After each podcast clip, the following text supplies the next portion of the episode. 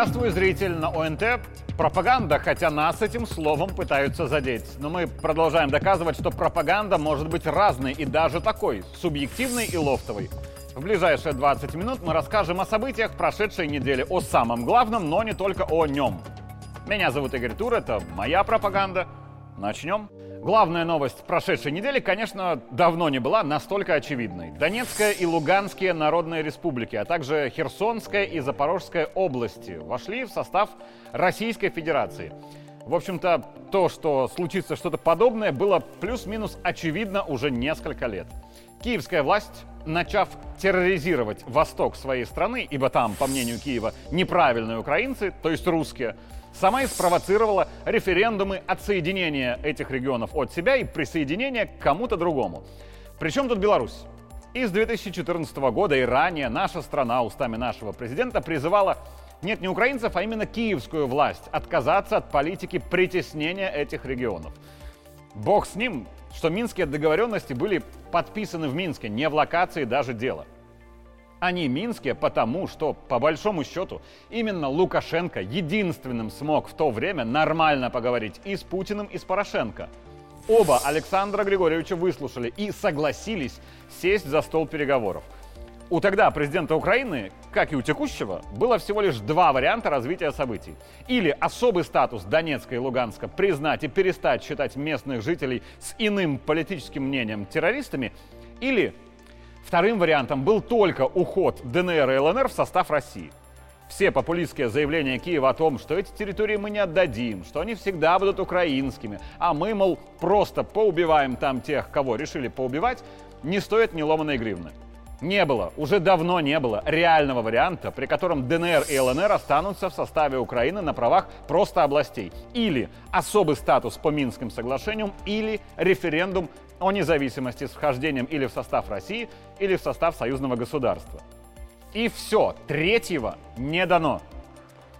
Так что те, что в Киеве, что их кураторы, кого не устраивали Минские соглашения, на прошлой неделе получили в лоб московские договоры. Что с этого нам, Беларуси? Александр Лукашенко, принимая в пятницу верительные грамоты от послов, еще раз выразил позицию Минска по этой войне, которую можно еще называть конфликтом или специальной военной операцией. Потеряв каждого третьего во время фашистского геноцида, белорусы, как ни одна другая нация в мире, высоко ценят человеческую жизнь. Каждую человеческую жизнь. В том числе по этой причине и ранее, и сегодня, когда рядом с нами в Украине полыхает военный конфликт неизменно выступали и выступаем с мирными инициативами на международной арене. Мы считаем конфликт между братскими народами огромной трагедией. Он прямое следствие стратегических интриг и величайшей глупости, прежде всего, западных политиков. Сегодня, уважаемые друзья, много говорят об этом конфликте. Очень многие при этом заявляют о том, что хотели бы мира на этой земле – особенно европейцы, потому что этот конфликт в нашем европейском доме. Если европейцы искренне этого хотят, мира можно достичь в течение нескольких дней. В который раз заявляю об этом и предупреждаю европейцев.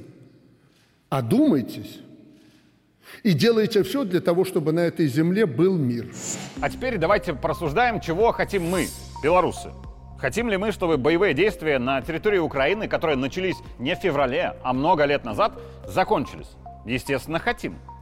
У этого есть причины общечеловеческие, моральные. И русские, и украинцы наши братья. И когда братья конфликтуют друг с другом, или еще в случае с украинцами сами с собой, это плохо. Есть и причины объективные. Боевые действия на юге, само собой, рискуют переброситься и к нам. А еще на Украине колоссально бесконтрольный рынок оружия. И с каждым годом опасность заброса этого оружия в Беларусь растет. Так что нам, Беларуси, вот этого все, ну уж точно не нужно. Как может решиться конфликт на территории Украины? Как в том анекдоте. У тебя, Киев, есть два пути. Первый – сесть за стол переговоров и договориться. Но есть нюанс. Это уже из другого анекдота. За последние 10 лет за такие столы переговоров многие и политики, и военные садились не единожды, о чем-то договаривались, что-то решали, что-то даже подписывали. Только толку от этого не было никакого, потому что или одна, или все стороны договоренности не соблюдали, или полностью, или частично, и конфликт из тлеющего снова превращался в горячий. И если двое начали драку, и разнять их не в силах никто третий, а одного из них даже наоборот, как в уличной подростковой драке, товарищи подталкивают и наускивают, давай, мол, иди втащи ему, а мы потом подключимся и отпинаем тогда есть только еще один вариант, как это все может наконец закончиться. И это само собой вариант, при котором одна из сторон одержит окончательную и безоговорочную победу. Как бы драка автоматически заканчивается, когда один из двух ее участников повержен и лежит без сознания. Может ли быть в качестве победителя Киев? Нет, не может. НАТО может просто воевать на Украине до последнего украинца, и чем скорее все романтики боевых действий на Украине это признают, тем легче всем нам будет жить. ВСУ при поддержке НАТО может одерживать тактические победы, может наносить урон и болезненный, может говорить о скорой победе, но окончательное и безоговорочное поражение России невозможно. То есть, если и будет поражение, оно не будет окончательным. Мы, русские, и я осознанно говорю в данном контексте мы, не такие. Мы всегда возвращаемся на поле боя после любого урона и возвращаемся, чтобы победить. И победить окончательно. Так что единственно возможный вариант действительно окончания боевых действий на территории нашей страны-соседки – это безоговорочная капитуляция Киева и НАТО и окончательная победа России. Иного не дано, и это правда. Все, кто хочет, чтобы война на Украине закончилась, должны хотеть исключительно полной и безоговорочной победы России над НАТО. Не дано здесь не только третьего, но и второго. Так что нам, белорусам, тоже есть резон и желать, и по мере возможности помогать России одерживать эту победу. Здесь есть и мотив братских отношений, и прагматичное желание, чтобы вот эта война у наших границ наконец закончилась. Потому что рассчитывать на то, что кураторы Киева успокоятся и станут способны договориться, не нужно. Есть две параллельные реальности, которые никогда не пересекаются. Как в том Яралаше. Вы можете понять, что они не пересекаются, но не понять, почему они не пересекаются. Одна реальность — это то, что говорится на публике, то есть реальность виртуальная. Другая — что делается на самом деле, то есть реальность реальная. Об этом в пятницу тоже говорил Лукашенко. По цене зерно уже становится золотом, и далеко не все его могут купить. Причем миллиарды долларов на оружие легко находят – а на то, чтобы спасти от голода миллионы людей, прежде всего стариков и детей в бедных странах, денег нет и не предвидится. Кому-то снова надо разогреть серьезный конфликт, а может быть разработать операцию прикрытия того, что некоторые сильные мира сего творят в мире. Нужна лишь политическая воля правящих кругов Запада – я недавно встречался с президентом России, мы долго обсуждали эту проблему. И в Беларуси, и в России в этом году небывалый урожай. И, как мне сказал президент Путин, они готовы огромную массу зерна и пшениц, прежде всего, поставить на международный рынок. Открывайте порты, открывайте дверь, повезем вам продовольствие и зерно. Открывайте.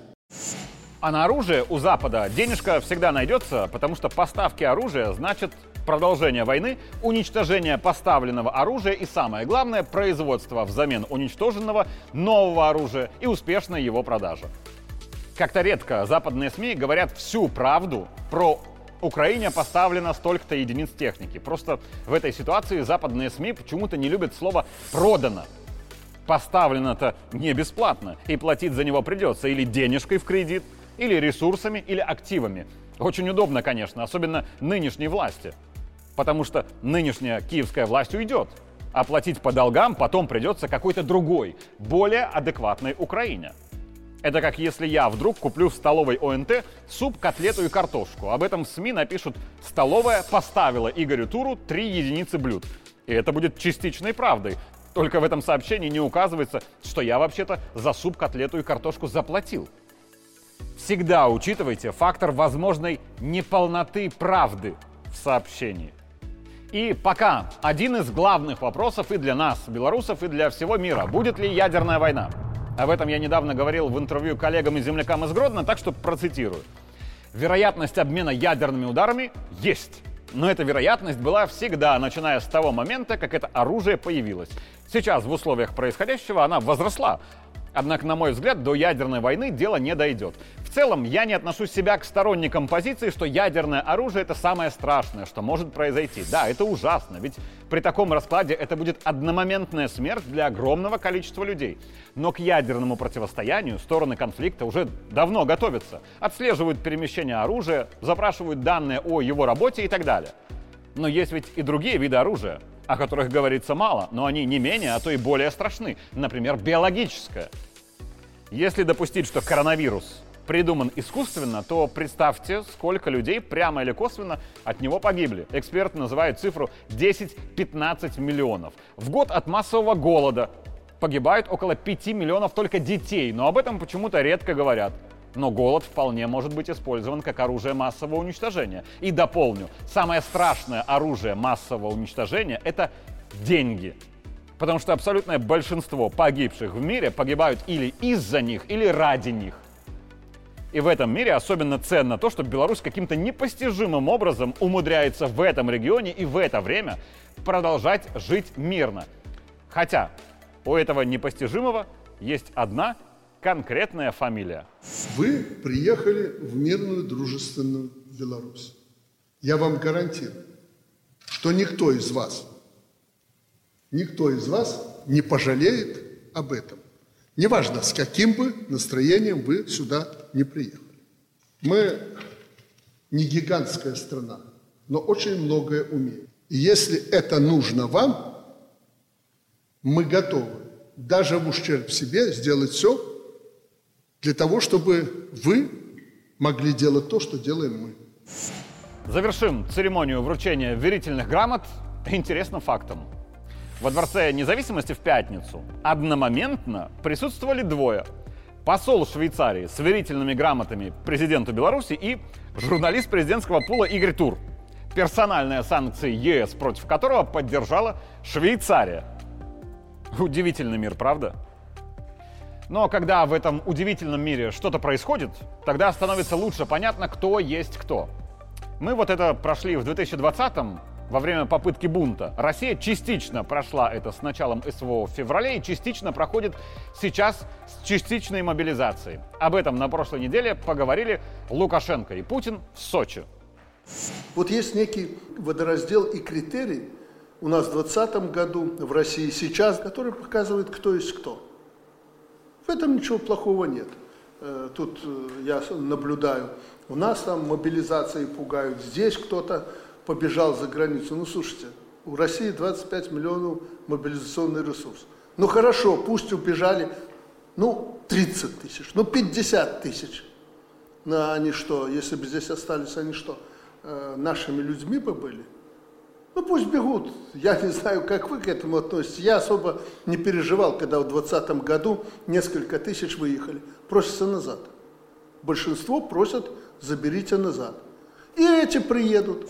Кстати, я вот выше сказал, что поговорили Лукашенко и Путин, хотя публично говорил в основном президент Беларуси. Но это так, деталь целом, я надеюсь, что все понимают, говорили два лидера без прессы очень о многом. Наверняка обсуждали и боевые действия на Украине, и референдумы с вхождением областей в состав России, и действия на мировой арене, и совместные, и суверенные. Для каких-то решений публичность пока не время. Потому что это политика, где у каждого сказанного или несказанного слова есть цена. А для каких-то тезисов время уже пришло. Вот тезисы и звучат публично. Европа, если она отшумела, я про тех не говорю за океаном, пусть они думают, я им три раза уже сказал, что их будущее вместе с нами, вместе с Россией, где есть все, что им надо. А у них есть то, что мы можем у них купить, технологии и прочее. Что им еще надо? Просто надо принимать ответственные решения. Ну, не хотят, не надо, мы потихоньку будем выстраиваться. И с уважением к нам относиться. Ну, а это, без этого мы с ними вообще разговариваем. Мы же славяне. Мы с ними разговаривать не будем без этого. Унижения никто терпеть не будет. И после этой встречи Александр Григорьевич отправился в Абхазию. Или, как очень тонко политически писал телеграм-канал Пул Первого, президент побывал в исторических местах северо-восточного побережья Черного моря и провел встречу на Абхазской земле. А это значит, что пока для решений и заявлений не время. Так что просто смотрим. стекло. Все абсолютно. Кроме проводки мы ничего не меняли здесь.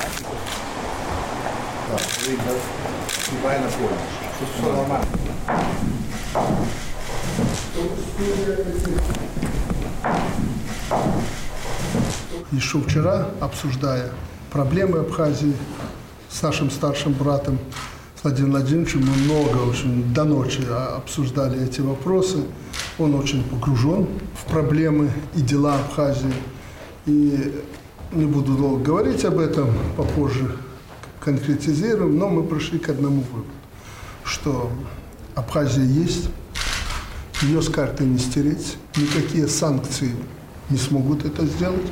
А то, что Абхазию, как он говорит, нельзя ее бросать, надо помогать, чтобы этот цветущий край и те люди, которые здесь живут, жили нормально. Вы не думайте, что я вот приехал, потому что какая-то ситуация сложилась. У нас нормальная ситуация.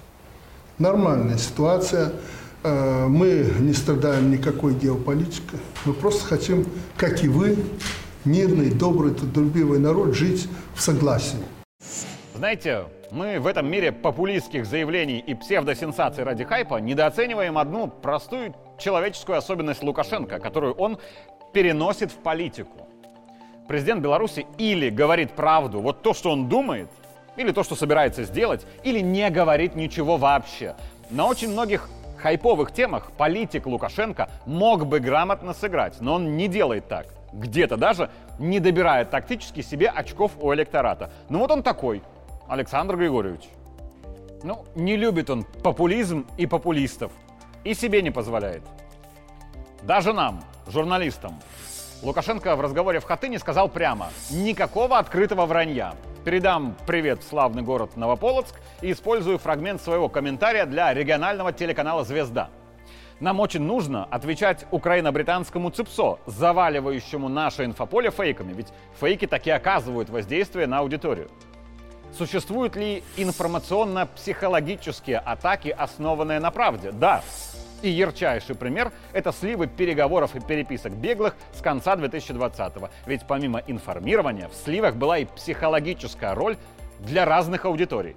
И это оказывало очень сильное психологическое воздействие на разные аудитории. На аудиторию прогосударственную был оказан эффект консолидирующий. На аудиторию нейтральную, ну, скажем так, это было больше информирования. Посмотрите, что происходит на самом деле. На, скажем так, протестную аудиторию был оказан психологический эффект, суть которого в разочаровании.